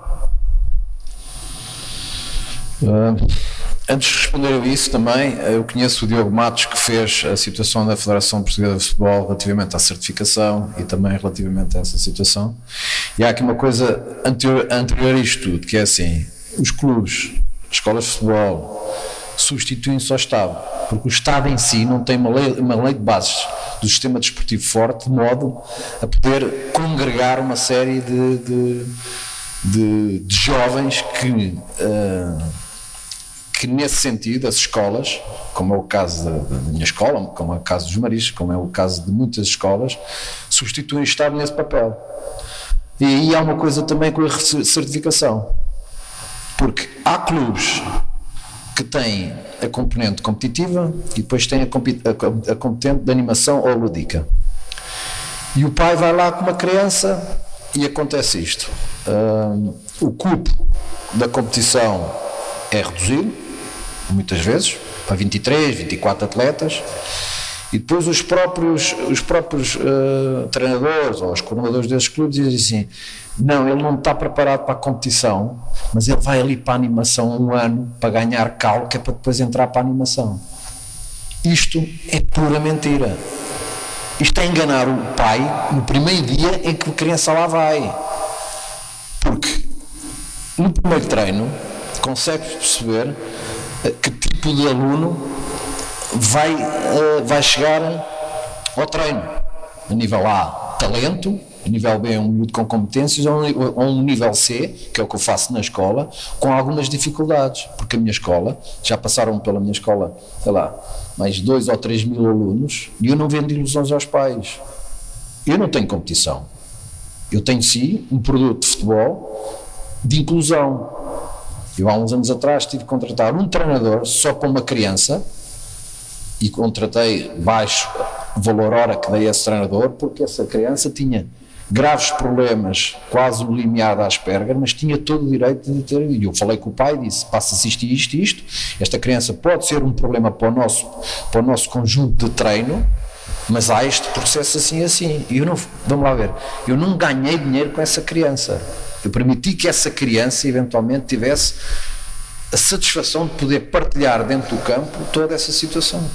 Por isso, aqui as escolas e os clubes têm que ter um cuidado muito grande, porque a nível da certificação, estarmos a passar uma escola certificada, um clube certificado e depois ter dentro do clube pessoas que dizem não, que esse miúdo fica ali um ano, parece estilo banho-maria, uh, para depois ir para a competição. Isso é mentira, isso é puro e duro. Então digam logo, não, este miúdo não tem competências, tem que ir para uma vertente lúdica e para uma vertente que basicamente passa por uh, animação, por, por, por poder desportivar, por ter valores que efetivamente tem que se ter cuidado, porque as crianças são os ativos dos clubes e das associações e tudo. Depois vêm os pais, que são as, as pessoas mais importantes, que é aqueles que levam de carro e deixam-nos lá. Se possível, não fiquem, porque isso só vai só vai atrapalhar o processo de treino.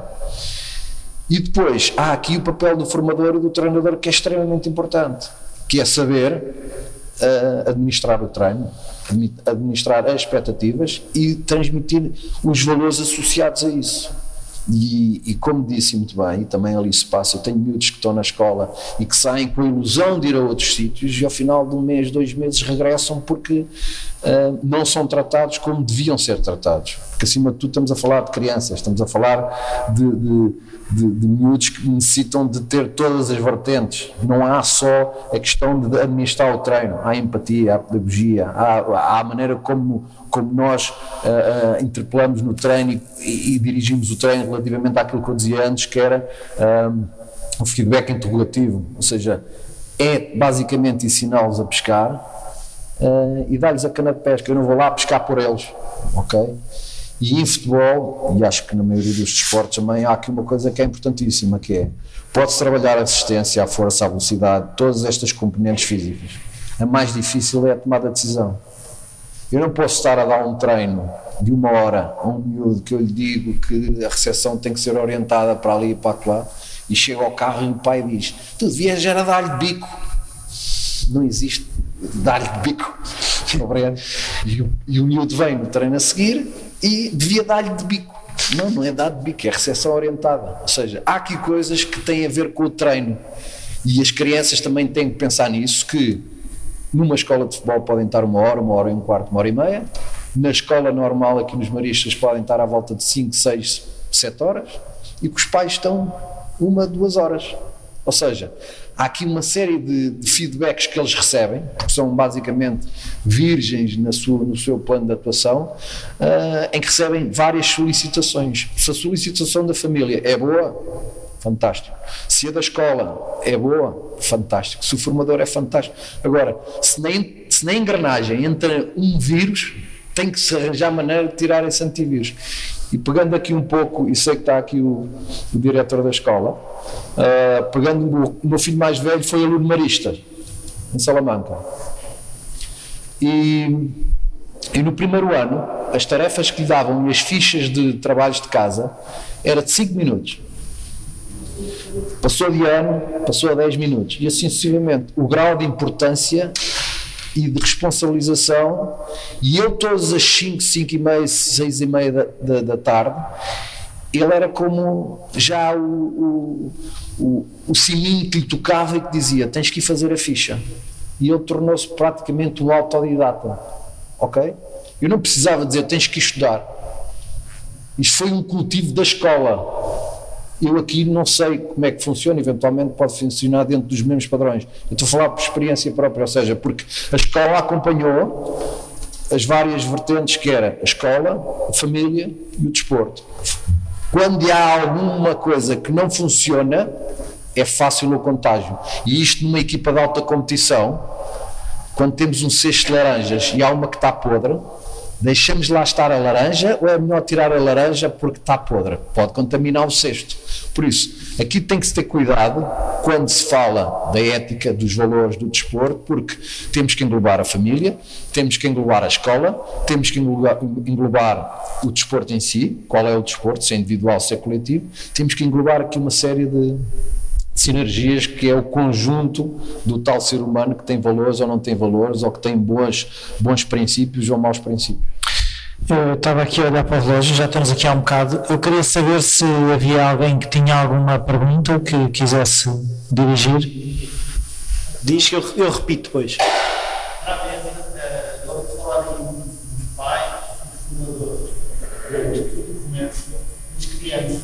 Todos os pais, das duas crianças. O que é que está a ser feito a nível global para que daqui a 20 anos não estejamos aqui a falar da ética no desporto, estejamos a falar dos pais, estamos a falar assim dos valores do desporto, que é que interessa para obviamente, da nossa sociedade que estamos a Não sei quem é que quer responder. Todos? Não, a pergunta é se, se, eh, todos, todos os que hoje em dia são pais e treinadores já foram crianças. Aqui, daqui a 30 anos não estamos a falar nisto, o que é que temos de fazer agora com as crianças?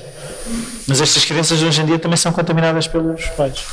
Uh, pronto, a questão é. Eh, eu acho que já foi um pouco tocada. Uh, nós, nós aqui temos de nos a focar efetivamente muito nos pais uh, e nos treinadores, portanto, digamos, no, nos adultos, uh, como, como aqueles que são os transmissores e que são os orientadores, os guias, os modelos, as referências destas crianças, não é? Portanto, as crianças neste momento uh, são quase tábuas rasas e, e, aceitam, digamos assim, tudo aquilo que nós fazemos, nomeadamente aquilo que observam, uh, imitam, replicam, uh, como, portanto, se nós, um exemplo muito, se nós agarrarmos num, desde, desde, uma, desde criança, dissemos à criança que o garfo se chama faca e que a faca se chama garfo, ela não vai pôr aquilo em, em causa, não é? Portanto, ela vai assumir aquilo como uma verdade absoluta porque é aquilo que o seu pai lhe ensina. E, portanto, o nosso foco aqui ao falar mais nos adultos e no trabalho a, a desenvolver uh, nos adultos é, é, nesta perspectiva da, da mobilização e da importância que esses adultos têm naquilo que é a transmissão, uh, naquilo que é o seu exemplo, uma vez que são eles as referências, os modelos, os educadores, digamos assim. Nós, nós tentamos, na nossa ação, uh, muitas vezes fazemos imensas ações de sensibilização com crianças, uh, tentamos fazer coisas mais práticas, mais dinâmicas, para que eles percebam esta questão do que é que é isto, mas o desporto tem valores, mas o que é isso de valores, o que é isso de ética. Uh, mas depois, no fim do dia, a nossa certeza é sempre essa, é sempre esta.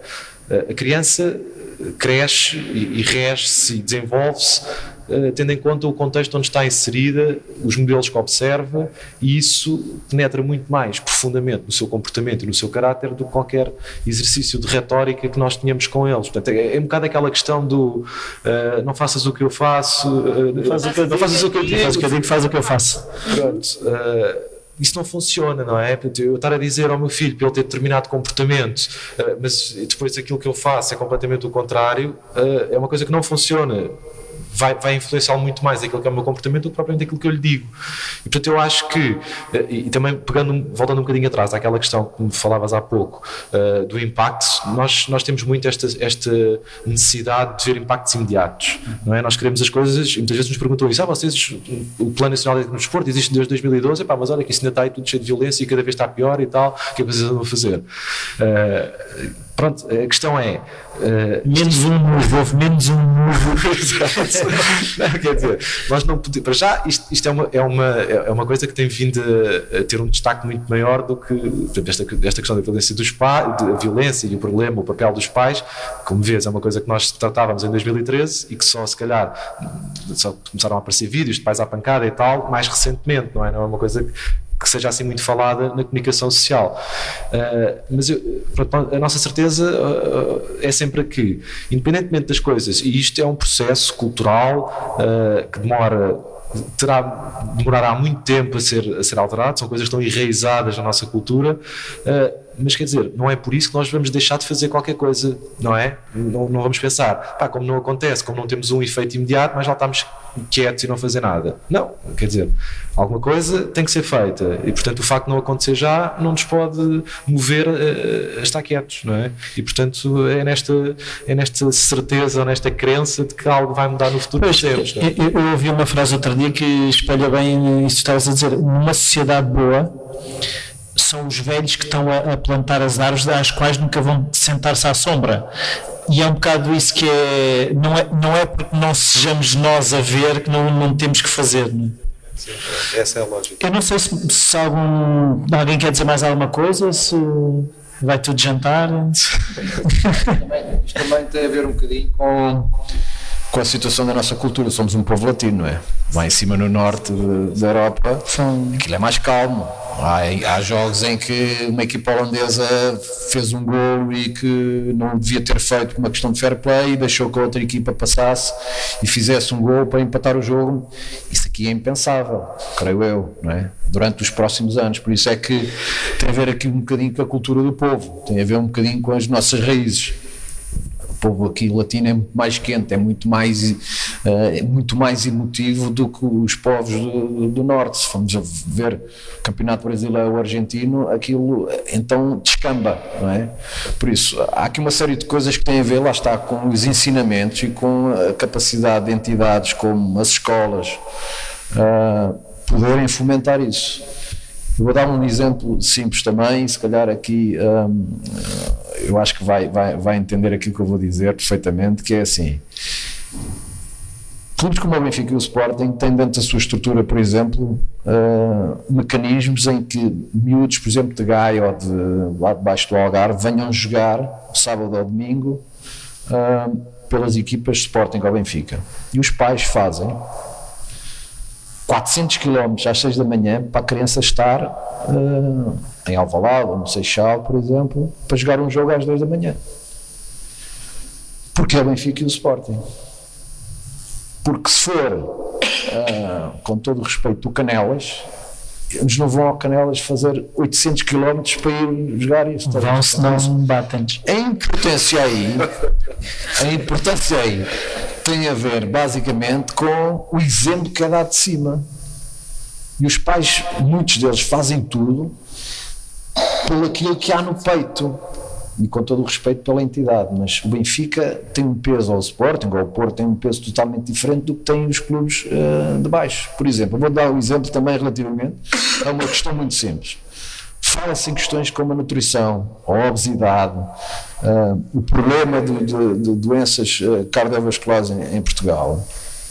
Os ginásios, as escolas de futebol, são taxadas, por exemplo, a 23% de taxa de IVA, por exemplo, um ginásio e tem problemas, isso são problemas que estão inerentes. O Estado, em vez de facilitar ou de criar um programa no qual houvesse ainda muito mais inclusão, não, uh, atira um bocadinho para a competência das escolas, dos clubes, uh, problemas destes que ainda agrava mais. Por isso, isto, a lei de base do sistema desportivo em Portugal não existe, não existe pura, e simplesmente também e, e, não consegue regulamentar. E a prova disso tem a ver com aquilo que eu disse há bocado havia uma lacuna relativamente aos atletas de alta competição que não eram contemplados.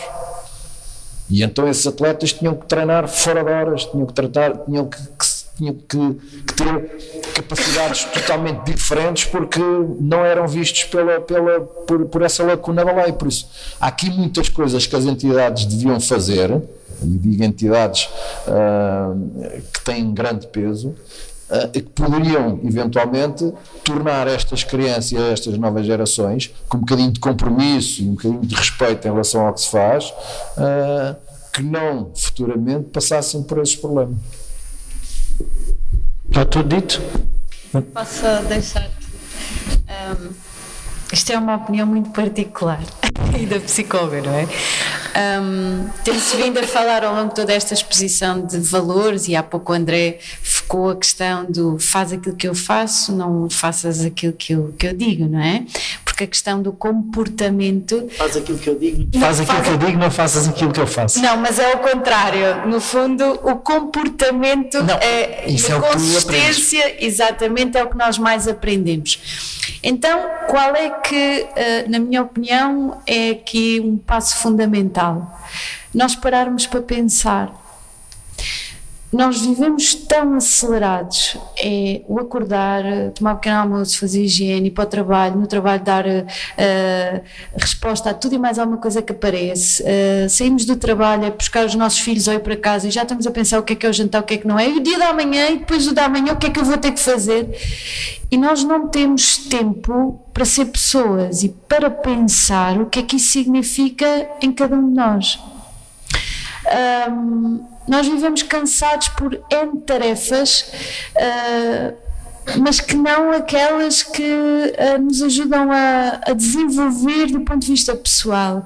Isto pode parecer ridículo, parar para pensar, mas o que é que isso vai me acrescentar? Muito. Isso é o princípio de tudo. Isso é o princípio da consciência de quem somos, é o princípio de um, identificar aquilo que efetivamente nós queremos, o que é que nos satisfaz, aquilo que não nos satisfaz, o que nos deixa felizes, aquilo que não nos deixa felizes, porque é que as coisas nos estão a acontecer da forma como estão a acontecer. E para mim, a gênese destes valores é um bocadinho a consciência de mim, o que é que eu estou a fazer e se de facto eu estou-me a comportar da forma como eu apregou que gostaria de ser. Porque tantas vezes o discurso não, é, não emparelha aquilo que eu digo e aquilo que eu faço. Portanto, uh, nós podemos pensar a um nível macro dos sistemas, as escolas, o clube nos quais estamos envolvidos, mas tudo começa na pessoa. Portanto, se cada uma das pessoas tiver a, a, responsabilidade de tomar efetivamente consciência de si, daquilo que faz, da forma como isso está a influenciar os outros, e se isso é ou não adequado, do ponto de vista humano, do ponto de vista dos valores e da ética, nós vamos conseguir chegar ao macrosistema. Portanto, hum, eu aqui acho que é mais controlável aquilo que cada um de nós podemos fazer. E se nós assumimos essa responsabilidade, por contágio, vamos chegar ao macrosistema. Portanto, eh, nós temos muito esta filosofia de olhar para o lado e ver aquilo que está mal. Primeiro do que tudo é olharmos para nós, mas nem toda a gente consegue fazer isso, é verdade, porque dói dá a perceber que não somos perfeitos, dá a perceber que nós somos um conjunto de virtudes e coisas menos boas, mas é o que é, ser humano é isso, é aceitar para depois poder então melhorar-se. Não podemos melhorar se não tivermos a consciência daquilo que efetivamente somos. Portanto, o final desta minha mensagem é este. Se queremos valores, se queremos ter ética, uh, os valores e a ética nascem na pessoa para que nós possamos perceber realmente se estamos ou não a fazer um bom trabalho para que outros se sentem à sombra da nossa árvore, devemos primeiro perceber que, que, sementes é que somos e o que é que estamos a plantar, como é que o nosso comportamento está a gerar ou não boas árvores. Isso começa em nós, não há de pensar. Desculpa-me ter eh, puxado um bocadinho a brasa à minha sardinha, mas eu defendo a todo o custo este ato reflexivo. Uh, isto ajuda-nos a ser efetivamente mais e melhores. E é isto que nós podemos controlar, aquilo que fazemos, não aquilo que os outros fazem. Então, queria. Há aqui uma pergunta. Sou, sou coordenador de esporte do colégio faz agora 4 anos. Sou aluno marista e que já há muito tempo.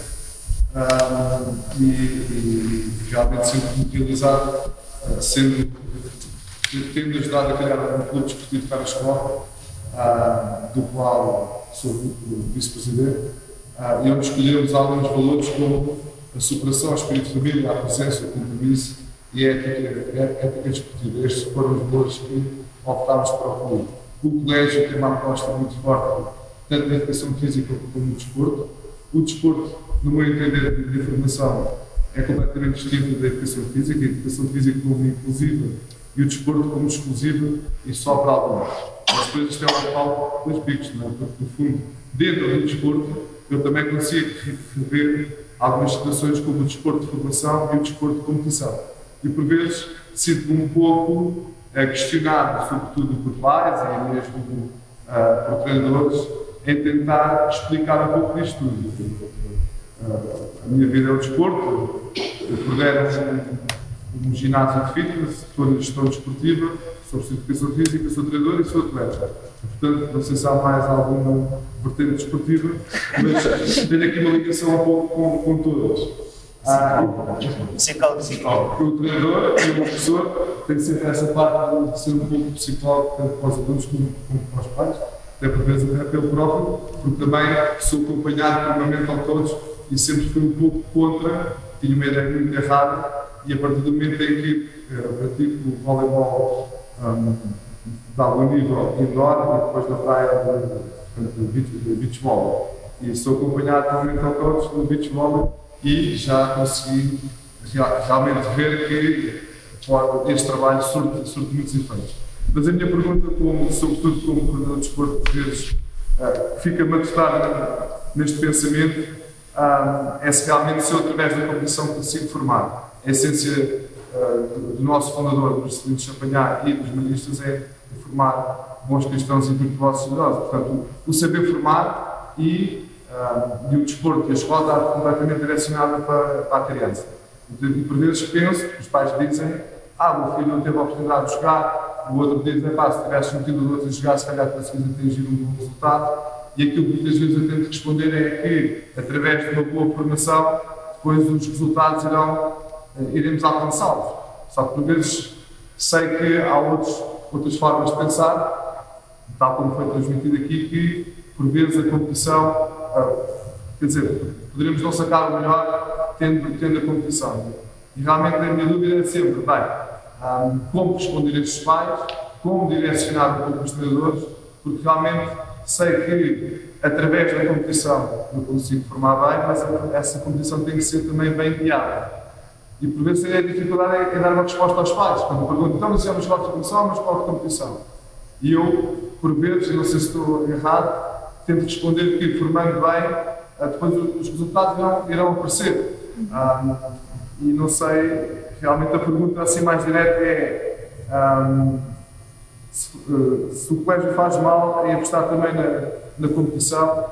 Um, isso, através da competição, realmente é possível formar. Se vocês estão de acordo com esse pensamento, eu acredito que o desporto é uma ferramenta pedagógica brutal, brutal, não só no momento em que está a praticar, mas depois, sobretudo, na sua vida uh, futura da sociedade. Por saber respeitar um padrão, como sei respeitar o treinador, por saber superar uma, uma dificuldade, uh, tal como tem objetivos no desporto, e tem tem que conseguir superá-los, tem que saber superá-los no futuro, o trabalho em equipa, tem aqui vários, vários valores são transversais. Mas não sei se estão de acordo comigo em que colocar a competição em camadas jovens, ou se a competição deve ser só a partir de determinada idade, e por vezes sinto-me aqui um pouco assim, vai, como responder ao pai, como fazer dinheiro ao pai, realmente que a competição é importante, ou ir direcionado pela formação. Estava a partilhar isso convosco, sei se sentem o mesmo, mas por vezes é, é complicado e acredito também que, que é através da formação, não só dos pais, dos atletas, como dos treinadores, que iremos conseguir atingir o nosso objetivo. Posso? Só, Força. Uh, eu acho que essa questão que te assola, assola a, a imensa, a imensa gente. Nomeadamente, uh, o Plano Nacional de Ética no Desporto está neste momento e defende uma posição uh, que, de certa forma, esta questão da competição nas camadas jovens até determinada, até determinada idade uh, deveria ser pelo menos atenuada, digamos assim. Já há alguns clubes, uh, inclusivamente aqui da, da, nossa linha, que já tomaram esta, esta posição. Uh, por exemplo, têm algum cuidado, digamos assim, não, não há uma classificação, uh, tentam promover algum tipo de, de, medidas, ainda que tenos, que de certa forma atenuem uh, o peso da competição. Na nossa perspectiva, acreditamos que Uh, a competição é efetivamente importante e lá está, o desporto, quando falamos aqui em valores e, e em fair play, quer dizer, nós não queremos que, que tirar de forma alguma esse, esse cariz competitivo ao desporto, porque a competição é também, traz benefícios, faz-nos uh, faz -nos querer mais, faz-nos ser regrados, faz-nos ser disciplinados, ser determinados, e isso, quer dizer, não invalida a aquisição de valores. No entanto, acreditamos que em determinada idade, uh, pois essa discussão podemos, podemos ainda, ainda é mais complicada, até que idade, não é? Mas, mas nomeadamente naqueles escalões de benjamins, traquinas, etc., uh, esta questão de jogarem todos, uh, porque efetivamente o que motiva as crianças uh, a, irem, a, irem, para o desporto são chamados compensações intrínsecas, ou seja, é eles divertirem-se acima de tudo, o prazer que isso lhes dá. Tal como depois nós vamos perguntar às pessoas, que, às crianças e jovens que abandonam o desporto, essas são as principais razões, a ausência disso são as principais razões do abandono, não é? Portanto, uma criança à partida, um bocadinho como este vídeo do Barcelona mostra, uh, devem, devem jogar, devem correr, devem brincar, devem experimentar. Uh, não, achamos exagerado uh, tão cedo começar a incutir, é quase como uma especialização precoce, portanto, começar a incutir um bocadinho esta, uh, esta ideia de que existem diferenças e tu jogas, porque tu não jogas porque aquele tem mais capacidade que tu. Portanto, eu diria que na competição e os atletas de alta competição adquirem também valores, eh, mas que numa fase mais tenra da idade faz mais sentido que, que, que o desporto de formação não tenha tanto esta componente eh, de competição. Nós vamos efetiva, eh, inclusivamente fazer, eh, conjuntamente com algumas associações, algumas propostas nesse sentido, porque a competição e o resultado é muitas vezes o que faz com que os pais depois se chateiem. Se aquilo, porquê? Porque querem ganhar e os miúdos também, o foco é o resultado, e isso desvirtua um bocadinho aquilo que é o desporto, o prazer do desporto, a prática desportiva, a saúde física, a saúde mental e portanto achamos que isso pode ser. Sim, e é uma coisa que eu, que eu tenho andado a pensar um bocado sobre o assunto, que é a questão, os miúdos só precisam competitivos. Assim, se nós, se nós tirarmos os treinadores e os pais e formos ver os miúdos que estão a jogar a bola aí no, no campo, eles, eles atiram-se para o chão e eles rasgam-se todos. Eles, mas no fim o jogo acaba e, e está tudo bem. Eu acho que eles, por natureza, são como todos nós, por natureza, somos competitivos. E a competição vai estar sempre lá. Não estraguem é, é vindo acrescentar coisas que não estão nos miúdos. Eu acho que é muito por aí. Eu, eu, já agora complementava só uma coisa: é, isso é uma dúvida muito legítima e faz parte da evolução até um, da nossa natureza humana. Eu acho é que uma coisa não é incompatível com a outra. Ou seja, nós conseguimos sempre uh, competir com formação. Eu não, eu, a separação entre formação e competição parece que na competição não há formação. E há, nós continuamos a formar os atletas e continuamos a formar as equipas. Eu acho que a diferença está no objetivo. Porque se calhar em determinadas equipas nós, o nosso objetivo é ficar em determinada posição ou o nosso objetivo é, é chegar a este nível da competição ou é só, ou noutras equipas é só que todos joguem. Mas é competição, não é? Porque lá está, eles têm que ter o compromisso de serem pontuais, de chegarem sempre a horas. Um, e já sabem que num determinado escalão esse tipo de compromisso não os impede de jogar, por exemplo, se, se não, não forem ao treino, no outro mais à frente, em que o objetivo já é outro, se calhar se eles faltarem dois treinos de três, já não vão jogar nesse porque o compromisso do outro foi maior. Eu acho é que tudo isto tem que ser muito partilhado entre todos e eles saberem bem as regras ao início. E eu não acho que, possa, que, haja problema na competição. E nós vemos isso pelos uh, petis e pelos traquinas. Não há competição oficial no sentido em que não há campeonato, mas os miúdos, todos os fins de semana, estão a perguntar aos treinadores quando é que há jogos. Eles sabem que não há campeonato, não vai haver sequer uma lista de quem é que ficou em primeiro ou segundo. Mas eles querem, não é? Mas eles também já sabem que vão jogar todos. Portanto, não há problema. E também já sabem que aquele que joga menos bem vai jogar. E portanto eles não vão sequer reclamar ah porque ele jogou e ele fez-nos perder o jogo. Não é esse o objetivo.